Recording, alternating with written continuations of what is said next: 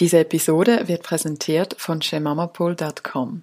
Vielleicht kennst du schon dieses Webmagazin rund ums Familienleben mit Kindern auf Augenhöhe. Auf shemamapool.com befasse ich mich seit über drei Jahren mit dem Thema Augenhöhe.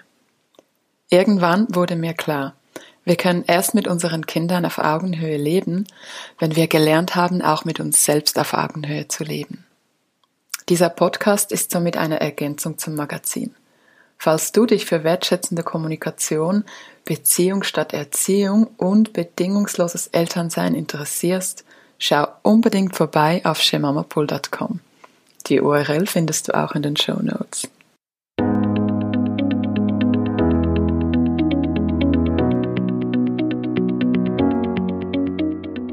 Herzlich willkommen bei Go Hog Yourself, dein Podcast rund ums Elternsein, Selbstliebe und inneren Wachstum. Ich heiße Ellen, bin zweifache Mutter, Wissenschaftlerin und Journalistin und ich möchte in diesem Podcast gemeinsam mit dir lernen, wie wir uns selbst gute Freunde werden und wie wir die Eltern, die Menschen werden, die wir eigentlich immer sein wollten. Danke, dass du heute dabei bist. Los geht's! Der Weg vom Liebespaar zu einem Elternpaar ist alles andere als stressfrei. Die Statistiken zeigen, Eltern lassen sich am häufigsten scheiden, wenn ihre Kinder zwischen 5 und 14 Jahre alt sind. Die Trennungen finden häufig einige Jahre früher statt. Ihr könnt also rechnen, ob ihr zur Risikogruppe gehört. Also rein statistisch gesehen natürlich. Wie können wir Eltern diese Statistik drücken? Wie schaffen es junge Eltern, nebst Karrieredruck, endlosen Erwartungen und schlaflosen Nächten ihre Beziehungen resilient zu halten? Das weiß Guy Bodenmann. Guy Bodenmann ist Professor für klinische Psychologie an der Universität Zürich. Er hat vor 20 Jahren das Par Life, ein sehr erfolgreiches Coaching-Programm für Paare gegründet und ist einer der bekanntesten Paarforscher und Therapeuten der Schweiz. Lieber Herr Bodenmann, herzlich willkommen und vielen Dank, dass Sie heute da sind. Guten Tag, Frau Giro.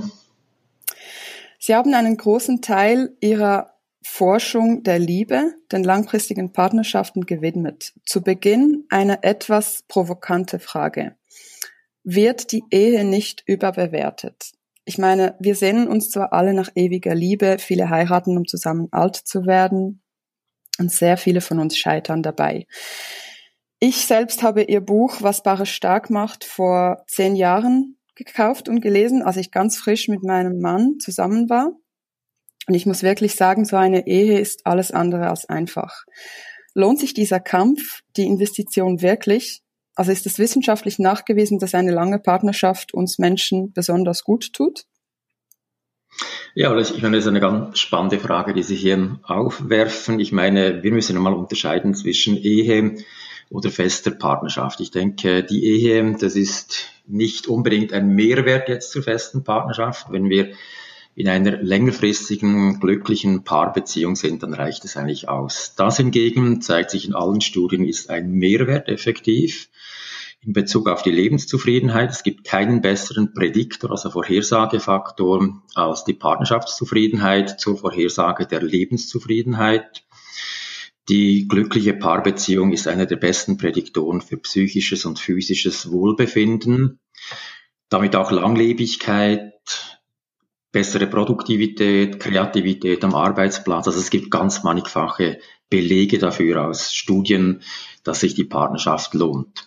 Wie ich bereits gesagt habe, es braucht nicht unbedingt die Ehe zu sein, aber die Längerfristigkeit ist effektiv positiv, weil Sie müssen sich immer vorstellen, Bindung ist etwas sehr zeitintensives, energieintensives. Wir investieren in uns, in einen Menschen und wir haben nicht kein Interesse, dass wir das immer wieder von vorne neu beginnen, sondern die Investition hier, das ist eigentlich etwas, was wir auf Dauer anlegen. Mhm. Sehr schön. Sie haben sich in Ihrer Forschung und auch in Ihrem Buch Bevor der Stress uns scheidet stark mit der Resilienz von Beziehungen befasst und Sie kommen zum Schluss, dass Stress eine der größten Gefahren für die Partnerschaft darstellt. Sind moderne junge Eltern gestresster als zum Beispiel kinderlose Paare und demnach noch gefährdeter? Ja, das ist effektiv leider so. Das ist eine unschöne Nachricht. Aber wir sehen es effektiv in allen Studien eigentlich immer international genauso wie in unserer Längsschnittstudie, die wir ja zurzeit durchführen an Paaren, die Eltern werden. Wir haben eine Stichprobe von 300 Paaren, das vor vier Jahren zu untersuchen begonnen. Die Eltern sind jetzt also im Alter der Kinder von vier Jahren jetzt. Das heißt, wir sind jetzt also, wir haben jetzt Daten von der 27. Schwangerschaftswoche bis zum Alter der Kinder von vier Jahren und wir sehen eigentlich genau das Gleiche wie in allen vorher publizierten Studien. Die Partnerschaftszufriedenheit nimmt ab, die Streithäufigkeit nimmt zu, die, äh, das, das Unterstützungsverhalten nimmt ab und das finde ich besonders gravierend, weil wir ja wissen, dass eben mit der Geburt des Kindes eigentlich sehr viel mehr Belastung, sehr viel mehr Stress aufkommt und damit ist eigentlich jetzt das heruntergefahren wird, dieses gegenseitige sich gemeinsam unterstützen, das ist eigentlich ein sehr bedauerlicher Effekt. Mhm. Und was sind da sonst noch so die typischen Stressprobleme von jungen Eltern? Also ich denke, viele unserer Hörerinnen wird es ähm, eine große Erleichterung sein zu hören, dass sie mit ihren Problemen nicht alleine sind. Gibt es da so typischen Stressprobleme? Ja, es ist ja natürlich jetzt, wenn wir ganz äh, zu Beginn beginnen, äh, in der Schwangerschaft schon, da ist natürlich ganz viel Unsicherheit da, vor allem jetzt beim ersten Kind, oder, wo man auch überhaupt keine Erfahrung hat. Man hört ganz viel, man bereitet sich darauf vor, aber es ist eigentlich sehr ungewiss. Hinzu kommt dann nach der Geburt, dass ganz häufig dieser Wechsel eigentlich jetzt vom Paar zur Eltern Dyade mit Kind eben, zu dieser Triade, das natürlich mit ganz vielen Veränderungen in Bezug auf die Rollen einhergeht. Wir wissen ja, dass eigentlich so ein Traditionalisierungsshift stattfindet, den eigentlich die meisten nicht erwarten. Man sieht auch sehr stark diese, diese Idee eigentlich vor der Geburt, wir bleiben gemeinsam paritätisch unterwegs. Es gibt die egalitäre Rollenverteilung, die Paare eigentlich vor der Geburt sehr stark pflegen. Mhm. Dieser Idee gehen sie in diese Phase nach der Geburt hinein und sehen eigentlich dann zur großen Enttäuschung, insbesondere der Frau, das wird so nicht eingehalten. Jetzt kommt mhm. zu diesem Traditionalisierungsschiff, wie wir das nennen. Die Frau, Mutter wird häufig in diese mütterlichen Erziehungsaufgaben, Haushalt und so weiter viel stärker eingebunden, als es je der Fall war. Und der Mann, der Vater zieht sich immer mehr ins Berufsleben zurück, wird so zum Broterwerbende. Und das macht natürlich hier ganz viel Enttäuschung auch schon ganz zu Beginn hier. Das heißt, man startet schon mit äh, anderen Erwartungen hinein, als die, die man dann im Alltag erlebt. Und das ist mal ein Punkt, also diese enttäuschenden Erwartungen. Hinzu kommen natürlich die ganzen Stressoren biologischer Natur, hormoneller Natur seitens der Frau. Auch ganz stark natürlich dieses erschöpft sein, diese schlaflosen Nächte zu Beginn natürlich ganz viel auch mit Gereiztheit dann zu tun haben, mit eben Müdigkeit, Energielosigkeit, das wirkt sich dann auch auf die Sexualität aus. Und damit haben eigentlich schon sehr markante Veränderungen, mit denen das Paar konfrontiert ist, die so auch nicht antizipierbar sind, auch wenn man die Paare hier aufklärt und sagt, es kommt alles auf euch zu. Meistens wird es doch zu wenig dann hier in dieser Art und Weise eben auch wahrgenommen. Man hat natürlich auch auf der anderen Seite sehr viel Freude, man ist stolz, Eltern geworden zu sein, ist eine Genugtuung, eine Erfüllung eines großen Wunsches. Und das ist auch das, was dann eigentlich diese Balance ausmacht. Auf der einen Seite dieses Schöne, dieses Erfüllende und auf der anderen Seite dieser Stress, der das Ganze auch wieder relativiert. Mhm, mhm. Sie haben ja auch im NZZ-Text von Anja Knabenhans äh, letzte Woche auch gesagt, dass Mütter im Alter von 30 und 50 Jahren ähm, ein doppelt so hohes Risiko aufweisen, an einer Depression zu erkranken. Und ähm, als 36-jähriger Mutter gab mir das natürlich extrem zu denken. Jetzt ist es auch so, dass der Großteil meiner Hörerinnen Mütter zwischen 25 und 55 Jahren sind, also genau die gefährdete Gruppe. Und hier wären wir natürlich sehr froh, wenn Sie uns ein paar konkrete Tipps geben könnten, also die jede unserer Hörerinnen so nach diesem Podcast sofort umsetzen könnte. Wie können Mütter ihren Stress am besten bewältigen?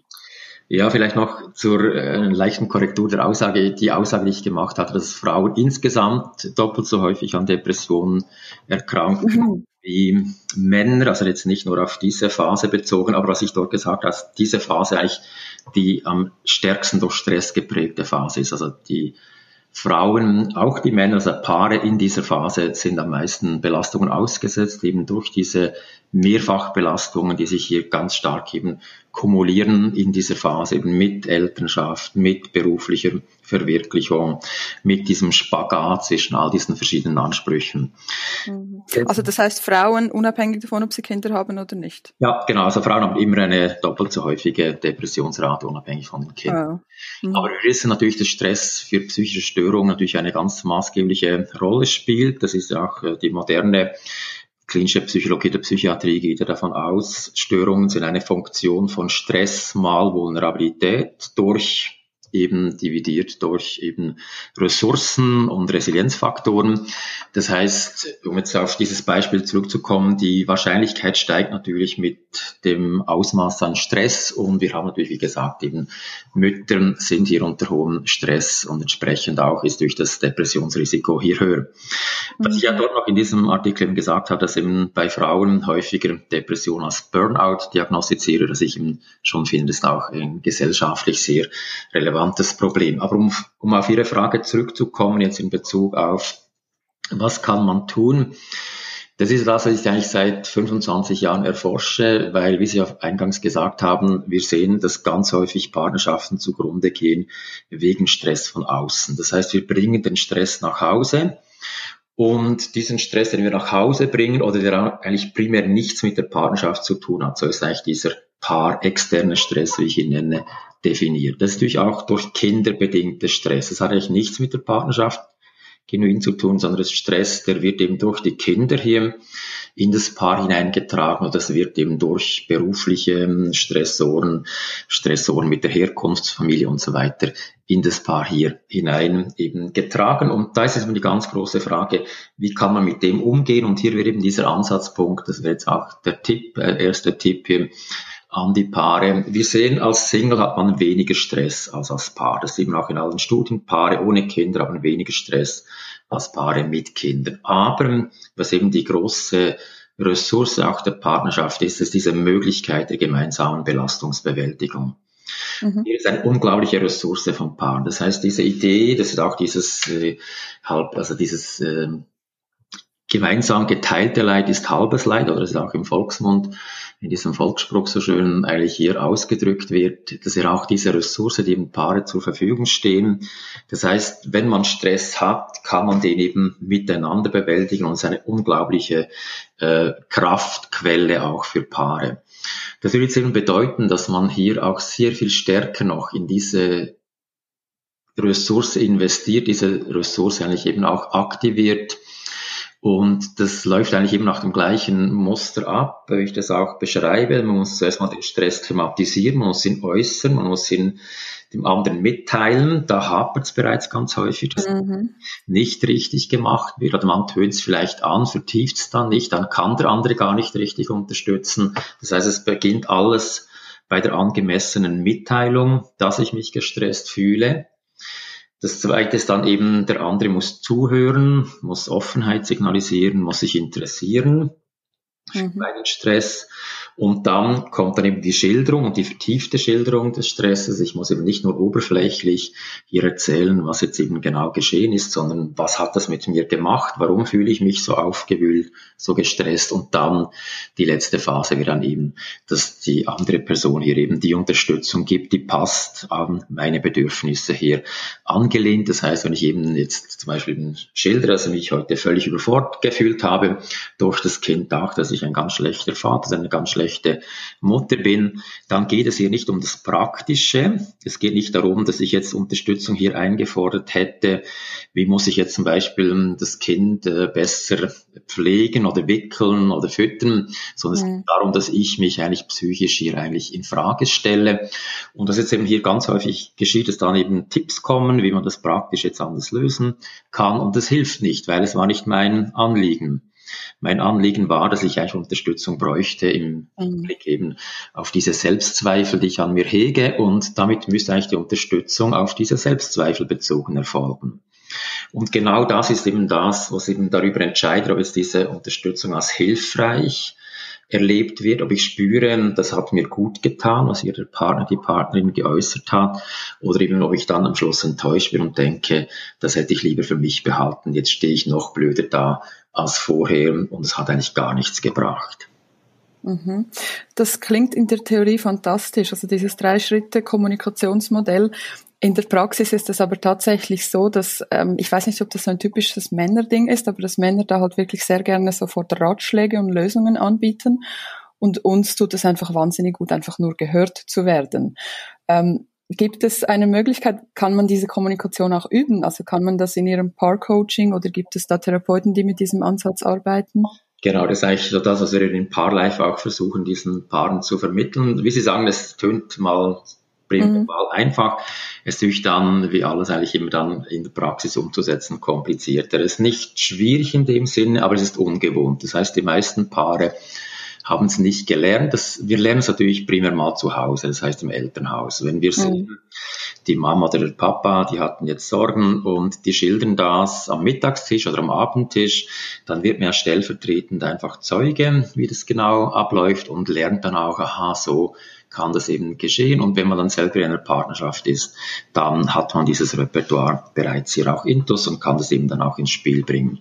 Mhm. Ganz häufig lernt man es nicht zu Hause, weil es eben nicht stattfand und damit äh, steht man mal vor dem Berg. Das heißt, wir müssen zuerst mal diesen Paaren eben aufzeigen und das machen wir effektiv in diesem Paar-Life-Kurs. Und da gibt es ja zwei Formate. Es gibt diesen Abend-Workshop-Kurs, wie wir das nennen, den Workshop da behandeln wir eigentlich Themen wie, was ist Liebe für uns als Paar? Wie viel Nähe brauche ich? Wie viel Nähe tut mir gut? Wie viel Nähe braucht der andere? Dann drittens eben das Commitment. Wie viel investiere ich? Wie viel investiert die andere Person? Wie viel Investition brauchen wir, damit unsere Partnerschaft hier eben auf Dauer auch äh, funktionieren kann? Und das dritte Thema wäre Sexualität, die Erhaltung einer gesunden blühenden Sexualität. Das wären diese drei an drei Kursabenden, diese Themen hier, die wir mit den Paaren behandeln. Und da kommt natürlich auch die Unterstützung als eine Möglichkeit, eben Nähe herzustellen, Nähe zu nutzen zum Thema. Das ist aber allerdings mehr ein sich theoretisch, äh, emotional heranwagen. Das heißt, wir machen Übungen, die Paare lernen das kennen, werden damit äh, ein Stück weit eben mit dieser Möglichkeit hier konfrontiert, aber wir zeigen noch nicht, äh, weil es auch vom Format her ein ganz anderes ist, eben wie man das genau macht.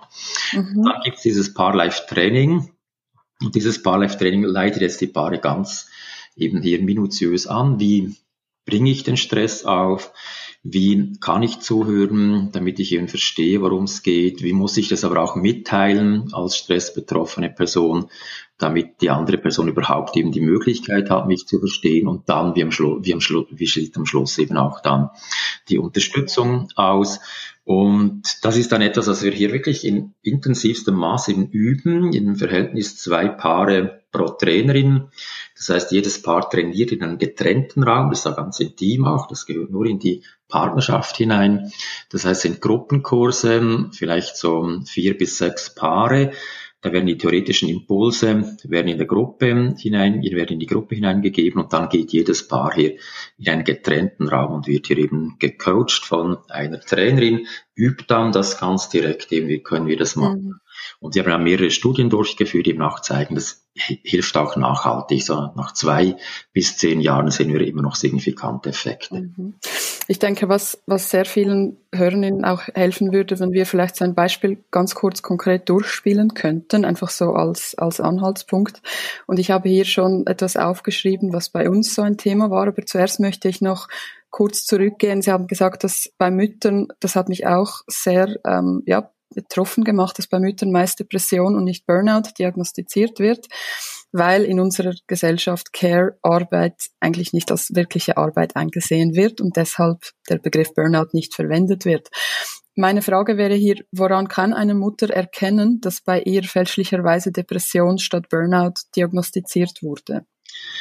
Das ist natürlich eine schwierige Frage. Sie sehen natürlich Depression eigentlich sehr viel stärker ein umgreifendes, sehr umfassendes Bild hier eben mit den verschiedenen Symptomen, die auftreten. Nicht nur die Niedergeschlagenheit, die Energielosigkeit sind hier, die Lustlosigkeit sind hier. Das sind ja zwei Hauptsymptome, sondern man hat Schlafstörungen, man hat äh, eben Appetitstörungen, Gewichtzunahme, äh, Gewichtabnahme, Konzentrationsstörungen und so weiter und so fort. Ich meine, beim Burnout haben wir in der Regel eine sehr viel eingeschränktere Symptomatik, dass man in einem gewissen Bereich eben sich erschöpft und energielos fühlt und in anderen Bereichen eigentlich durchaus noch funktionstüchtig ist. Das wäre mal ein Diskriminationskennzeichen, was man verwenden kann. Gibt es einfach gewisse Dinge, wo man sich plötzlich schwer fühlt, wo man diese Energielosigkeit äh, verspürt und eben nicht in allen Bereichen. Und das würde ich meinen, das wäre sicher mal das Hauptcharakteristik. Und das sehen wir auch bei diesen äh, depressiven äh, Müttern jetzt in Anführungszeichen oder Burned Out Müttern. Mhm das ist ganz häufig eben, es geht nicht mehr jetzt wieder zu Hause zu sitzen. Wenn sie rausgehen, dann geht es diesen Frauen und Müttern gut. Und das ist genau der Punkt. Das heißt nicht eine generelle Lethargie, eine eben Depression, sondern es ist eine spezifisch auf diese Situation bezogene Symptomatik und damit eben eigentlich Burnout äh, diagnostisch relevant. Sehr, sehr spannend. Weil ich hatte lange Zeit das Gefühl, also ich dass ich eine Wochenbettdepression hatte. Mhm. Und ähm, mittlerweile bin ich aber nicht sicher, vielleicht war es doch ein Burnout. Ähm, was mich persönlich als junge Mutter unglaublich gestresst hat, und ich glaube, das war auch, weil mich niemand darauf vorbereitet hat, das war der gesellschaftliche Druck, also diese Erwartung, möglichst schnell wieder berufstätig zu werden. Und zwar war das bei mir so, dass ich, ähm, als meine Tochter auf der Welt war, ähm, mich umentschieden habe und gesagt habe, dass ich ähm, sie nicht mit vier Monaten in die Kita geben werde, wie das ursprünglich der Plan war, sondern die ersten Jahre bei ihr bleiben werde. Und damit hatte mein Umfeld unglaubliche Mühe, also nicht mein Mann, er stand zum Glück voll hinter dieser gemeinsamen Entscheidung aber meine Verwandte, Freundin, auch Kommilitonen an der Uni, mit denen ich vielleicht zuvor irgendwie zwei, drei Worte gewechselt hatte, aber jetzt, als ich Mutter war, hatten irgendwie alle das Gefühl, mich zurechtweisen zu müssen, mhm. weil Hausfrauen ja vielerorts als nicht emanzipiert gelten. Und bei meiner Freundin war es umgekehrt. Sie hat ihre Tochter mit vier Monaten in die Kita gebracht, um ihr Unternehmen voranzutreiben, und sie war dann die Rabenmutter. Und dieses Mom-Shaming, das war für mich und, und ich glaube auch für sehr viele andere Mütter sehr, sehr belastend. Und was mich da interessieren würde, ich weiß nicht, ob Sie da was dazu sagen können, warum müssen Menschen uns Müttern die Welt erklären? Also wie, wie kommen Sie drauf, uns eigentlich so, so reinzureden? Gibt es da eine Begründung? Ja, ich denke, das ist ein ganz wesentliches Problem, was ich hier anspreche. Ich meine, es ist hier ja im Prinzip, wir waren noch nie in einer so liberalen Gesellschaft wie heute, das können wir sicher so, also jetzt im Westen, im zivilisierten Westen. Und gleich war, würde ich meinen, es gibt einfach so Mainstream-Ideen, denen man doch zu genügen hat. Und das würde ich meinen, das ist eigentlich letztendlich doch kein wirklich Schlag, ähm, schlagender äh, Beweis hier eben für eine wirkliche Toleranz, sondern es geht hier eben darum, wie Sie sagen, man muss gewisse Erwartungen erfüllen. Und das finde ich eigentlich das ganz große Problem wenn wir wirklich tolerant wären in unserer Gesellschaft, und das würde ich meinen, das wäre auch der Anspruch, den wir heute im 21. Jahrhundert eigentlich einlösen müssten, dann müsste es genauso eben sein, dass jede Person, jede Mutter, jeder Vater hier entscheiden kann, welches Modell möchten wir. Mhm. Und diese Freiheit, die letztendlich auch entscheidend ist, es muss ja auch jede Person und jeder Elternteil, auch beide Eltern zusammen müssen ja hier dieses Modell dann auch leben. Es muss für sie stimmen. Und da würde ich meinen, da ist effektiv noch sehr viel Intoleranz da. Es sind wirklich Erwartungen da, die man zu erfüllen hat. Und sich gegen die zu stemmen, ist nicht immer sehr einfach. Und Sie haben jetzt auch zwei Beispiele gebracht, sowohl das eine wie das andere kann dir dann je nach Kontext einem negativ ausgelegt werden.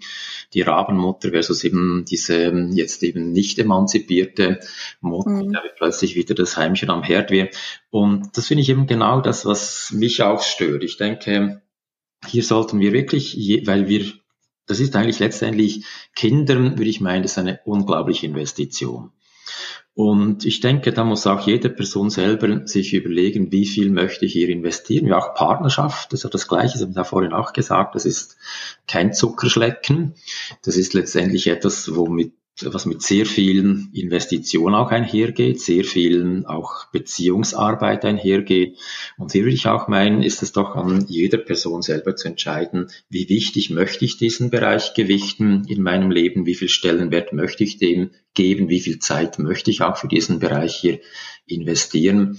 Und das Gleiche gilt ja auch für Partnerschaft. Ich hatte früher jeweils äh, Paarabende bei mir in der Agenda definiert gehabt und wenn dann Sitzungs ähm, Termine gesucht wurden und dann sagt, da können wir an diesem und diesem Nachmittag oder Abend, habe ich gesagt, nein, leider da geht es nicht. Oder habe ich meinen Paarabend, da wurde ich mhm. völlig äh, bescheuert angeschaut und alle dachten, aber Herr Brunner, das können Sie doch sicher ändern, ich könnte den Und habe dann realisiert, es wird nicht akzeptiert. Also wenn ich einen Termin habe, Paarabend, dann gilt dieser Termin nicht. Oder? Wenn ich hingegen sage, ich habe da schon eine andere Sitzung, dann wird überhaupt nicht diskutiert, dass ich diese Sitzung verschieben sollte, sondern dann wird nach einem neuen Termin gesucht. Oder?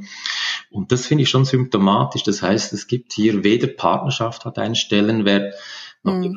Kinder haben einen Stellenwert gesellschaftlich, sondern man erwartet hier, das kann zurückstehen, da gibt es ja genügend äh, Möglichkeiten. Und das ist genau, denke ich mir, eben nicht etwas, was die anderen uns aufreden sollten, sondern jeder für sich, jeder für sich selber eben genau eben festlegen muss, mhm. was stimmt für mich, was möchte ich, was möchte ich in die Partnerschaft investieren, was möchte ich in die Kinder investieren. Mhm, ja, Remo Largo sagt ja auch, wir sind eine sehr kinderunfreundliche Gesellschaft, da gibt es noch viel zu tun.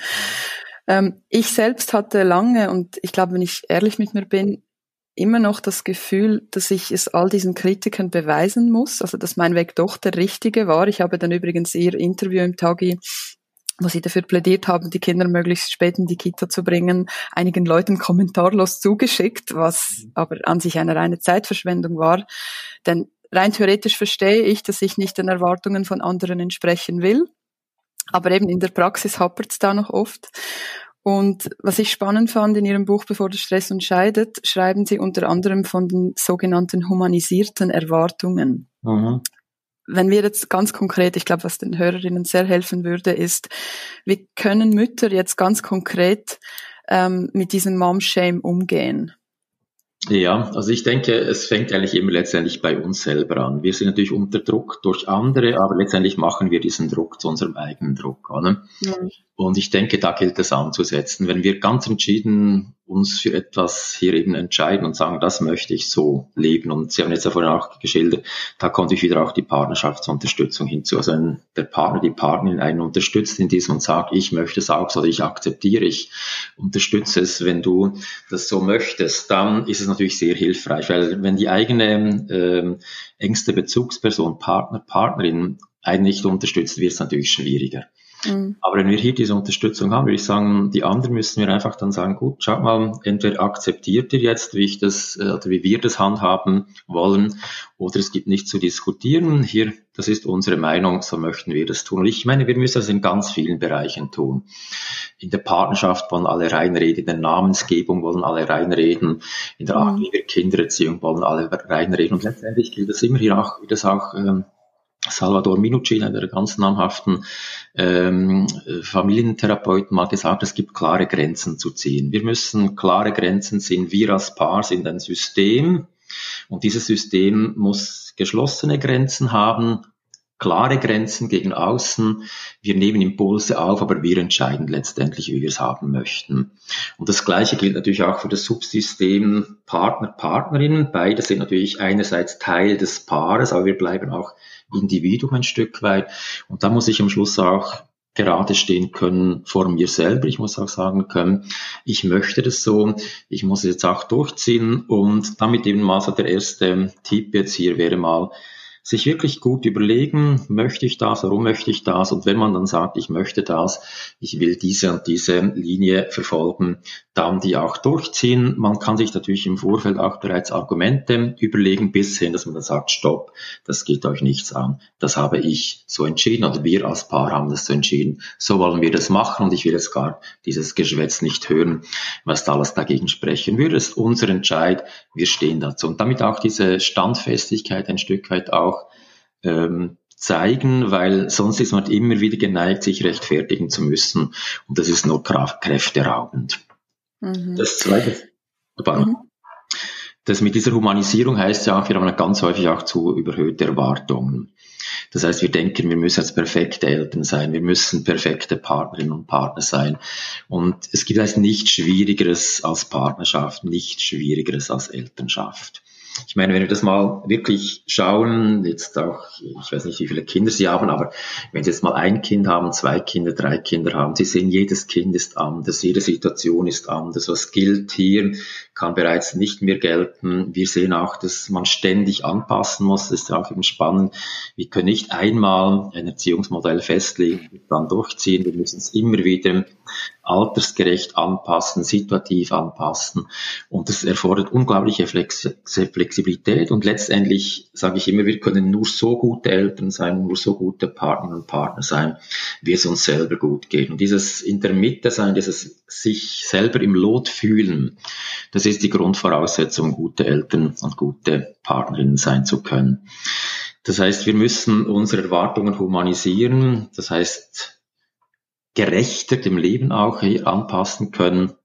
Wenn wir denken, wir können alles perfekt machen, das schaffen wir nie. Wir können versuchen, es so gut zu machen wie möglich, aber da gilt es eben auch immer ein Stück weit wieder zurückzutreten, zu betrachten, auch zu sagen, ja, hier hätte ich das anders machen können, aber ich habe es auch aus diesen und Gründen, äh, aus diesen und diesen Gründen nicht geschafft. Und wir müssen immer sehen, die perfekte Erziehung gibt es nicht, die perfekte Partnerschaft gibt es nicht. Mhm. Und Sie haben da auch von, diesen, von dieser gemeinsamen oder fehlenden oder abnehmenden Unterstützung gesprochen. Gerade Themen wie Vereinbarkeit, Mental Load, Familienmodelle, das sind ja so Themen, die moderne Eltern sehr ähm, stark beschäftigen. Gibt es dazu schon wissenschaftliche Evidenz? Also sind moderne Paare mit einer 50-50-Aufteilung weniger oder noch anfälliger auf Stress als Paare, die in einem traditionellen Modell leben? Das kommt natürlich sehr darauf an. Es gibt noch wenig äh, Studien dazu, weil das Modell ist auch nicht so wahnsinnig häufig vertreten. Das hat das also eigentlich äh, auch die Daten des Bundesamtes für Statistik zeigen. Und wir hatten ja letztes Jahr eine Tagung zum Thema Übergang zur Elternschaft. Da waren namhafte Soziologinnen und Soziologen äh, hier aus Deutschland, der Schweiz und so weiter und haben gezeigt, es ist noch genau gleich wie eigentlich äh, 10 oder 20 Jahre früher. Es wird viel davon gesprochen, aber es wird wenig umgesetzt. Und das hat zum einen strukturelle Gründe, aber es hat natürlich auch eben persönliche Gründe, soziale Gründe. Ganz häufig auch das Mother Gatekeeping, was auch als Thema gesprochen mhm. wurde. Selbst wenn der Mann sich jetzt mehr ähm, engagiert, das gleichsam natürlich immer noch die Mutter denkt, sie sei die wichtigste oder Hauptbezugsperson und sie sei dann am Schluss verantwortlich, dass es gut läuft. Das sind ganz archaische natürlich Erwartungen, die immer noch hineinspielen und die letztendlich auch dieses 50-50-Modell in der Umsetzung ganz häufig auch nicht so einfach hier äh, realisierbar machen. Das heißt, es ist noch unglaublich viel Arbeit, die vor uns liegt als Gesellschaft, nicht nur als Paar und als Individuum. Mhm. Aber genau, gerade dieses Maternal Gatekeeping, davon hatten wir es in den letzten Instagram Stories. Vielleicht wäre das so ein, ein gutes Beispiel für den paarinternen Stress. Ähm, wir können junge Eltern, wenn sie jetzt merken, dass, dass die Frau tatsächlich beim Mann, also ich hatte die Tendenz auch sehr stark, ich übe mich darin, dass da ihm nicht mehr so viel reinzureden, weil er eben ganz vieles anders macht als ich. Aber wie, wie können Eltern konkret, also was würden Sie einem Paar da in Ihrem Coaching raten, wenn Sie da mit diesem Maternal Gatekeeping konfrontiert sind. Es ist im Prinzip spannend, es hat verschiedene Facetten. Und ich meine, das eine ist ja wieder das pragmatisch-instrumentelle. Das heißt, wie geht man mit dem Kind um? Da gilt es ja dieses Co-Parenting. Das heißt, die Paare sollten festlegen, wie möchten wir unser Kind erziehen? Was haben wir für eine Leitplanke?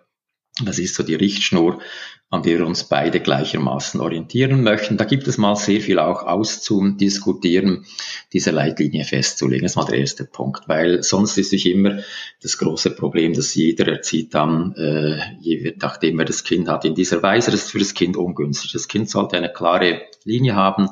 Die kann durch Varianz, die hat durch Varianz drin, weil jeder Elternteil ist auch ein Stück natürlich, obgleich gleiche Leitplanke unterschiedlich mitunter auch umsetzt, aber das ist einmal ein wesentlicher Punkt, das Ausdiskutieren. Wie möchten wir das tun? Damit ist schon mal sehr viel Sicherheit geschaffen für das Kind, aber auch für die Eltern selber, die wissen, so und so möchten wir das tun. Das zweite ist dann einfach klare Verantwortlichkeiten abgeben. Wenn der andere schaut, dann schaut er oder sie und dann hat er oder sie die Verantwortung und ich bin außen vor. Das ist ein ganz wesentlicher Punkt, weil sonst mischen wir uns immer wieder ein. Es kommt immer wieder zu diesen äh, eben Konflikten der Hoheit, wer ist jetzt eigentlich die Person, die hier das Sagen hat und das müsste man ganz klar festlegen. Wenn du schaust, dann bist auch du verantwortlich für das Kind und du hast auch mein Vertrauen. Dieses Vertrauen ist auch ein ganz wesentlicher Punkt, dass wir ganz häufig denken, ja, macht er oder sie das dann auch wirklich so gut und dieses Vertrauen hier auch dann wirklich ins Spiel zu bringen. Nur so kann es überhaupt funktionieren. Ein weiterer wichtiger Punkt, den ich aber auch ganz häufig beobachte, ist auch ein Stück weit diese Eifersucht. Sie sehen, ich habe ja ganz häufig auch mit Paaren zu tun, wo eben äh, die Rollen äh, umgekehrt sind. Also zum Beispiel der Mann, der mhm. äh, Haupterziehungs, ähm, äh, Arbeitsleistende ist, also auch zu Hause ist, der Hausmann ist und so weiter. Und wir sehen jetzt hier ganz häufig eben Situationen, die mir dann geschildert werden. Das Paar ist zum Beispiel mit dem Kind eingeladen an einer Party, da sind ein paar andere oder vielleicht an einer Geburtstagsfeier, was auch immer. Und dann stößt sich das Kind irgendwo, tut sich weh und läuft dann schreiend mhm. zu wem? Zum Vater. Hm? nicht zur Mutter, weil das ist ja klar, die Hauptbezugsperson ist immer die Hauptbindungsperson. Das mhm. aus der Bindungsforschung, das heißt, der der oder die mehr investiert in das Kind, die hat die stärkere Bindung mit dem Kind. Und jetzt sind Sie natürlich diese Situation, Mutter sitzt neben Vater und das Kind rennt zum Vater, sitzt dem Vater auf den Schoß und lässt sich vom Vater trösten. Mhm. Für die Mutter ganz, ganz schwierig. Jetzt fühlt sie sich außen vor, denkt dann, und sie muss dann auch, oder alle starren auf sie, warum Kind, mhm. das Kind was erwarten würde vor Mutter. Und das sind diese äh, Momente auch, auch ganz häufig äh, hört man dann eben, die Mutter kommt nach dem Arbeitstag nach Hause und sieht, die haben es total schön miteinander, die Kinder sind zufrieden, der Vater ist zufrieden und dann kommt so ein Gefühl von Neid, Missgunst, Eifersucht auf. Warum haben sie die so schön? Ich habe da gearbeitet und die haben jetzt diese schönen Momente. Das ist noch stärker seitens der Mütter als der Väter, weil von der ganzen Rollenerwartung her, das ist natürlich einfach, das sind ganz archaische Muster, die wir nicht so schnell wieder los werden diese Erwartungen gesellschaftlich eben über Jahrhunderte, Jahrtausende tradieren. Und das macht natürlich ganz häufig auch dann das Problem aus, dass dann ganz häufig eben interner Stress, paar interner Stress entsteht. Dann zum Beispiel die Frau und Mutter gereizt ist, dann quengelt und nörgelt und der Mann, Vater gar nicht versteht, was ist denn jetzt los, wir haben es doch schön und ich habe dich doch entlassen und so weiter und so fort. Und dann gibt es Paarkonflikte, die eigentlich nichts anderes hier beinhalten als eben dieses Gefühl, ich habe jetzt hier eigentlich etwas verpasst, die Kinder der, oder sind jetzt hier weniger lieb, die haben jetzt mich gar nicht richtig begrüßt, die waren jetzt so mit dem Vater am Spielen.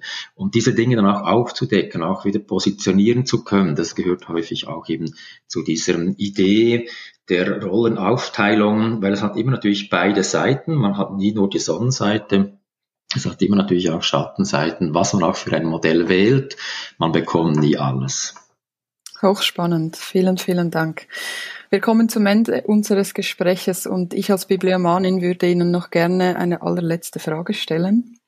Welches Buch haben Sie bisher am häufigsten verschenkt? Ui, das ist eine schwierige Frage. es kommt nicht darauf an, ob es jetzt äh, Fachliteratur ist oder Belletristik. Also ich meine, Belletristik, da habe ich, äh, also einer meiner ganz ähm, äh, geschätzten Autoren ist ähm, Ian McEwan. Da mhm. gibt auch ein sehr schönes Buch das er bekam mit Saturday, mit ähm, äh, Amsterdam. Ich weiß nicht, ob Sie ihn kennen, ist ein britischer, mhm. zeitgenössischer Autor. Und da ist ein ganz schönes Buch über Partnerschaft, das heißt Am Strand. Und das ist eine Hochzeitsnacht von einem Paar, so in den späten 60er Jahren. Und diese Hochzeitsnacht endet im Desaster und das Paar geht auseinander.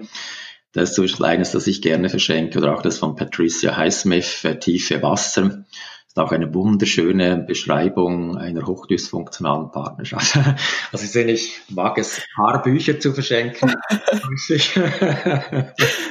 Wunderbar, ich habe es mir notiert. Ich glaube, beim Diogenes Verlag ist dieses am ja. Strand. Ich hatte das, glaube ich, mal in der Hand. Sehr schön. Herr Bodenmann, vielen, vielen herzlichen Dank für Ihre Zeit und Ihr Engagement für die Liebe. Gern geschehen, danke vielmals.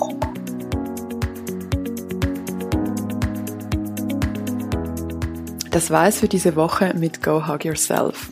Falls dir die heutige Episode gefallen hat, hilf uns zu wachsen und teile diese Episode mit anderen Eltern, die du kennst, mit deinen Nachbarn oder Verwandten.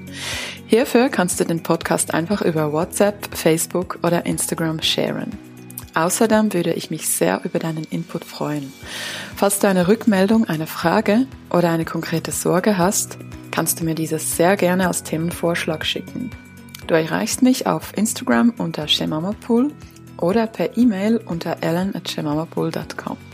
Verlinkung dazu findest du in den Show Notes. Und nun wünsche ich dir eine wunderbare Restwoche. Wir hören uns nächsten Dienstag wieder und bis dahin, go hug yourself.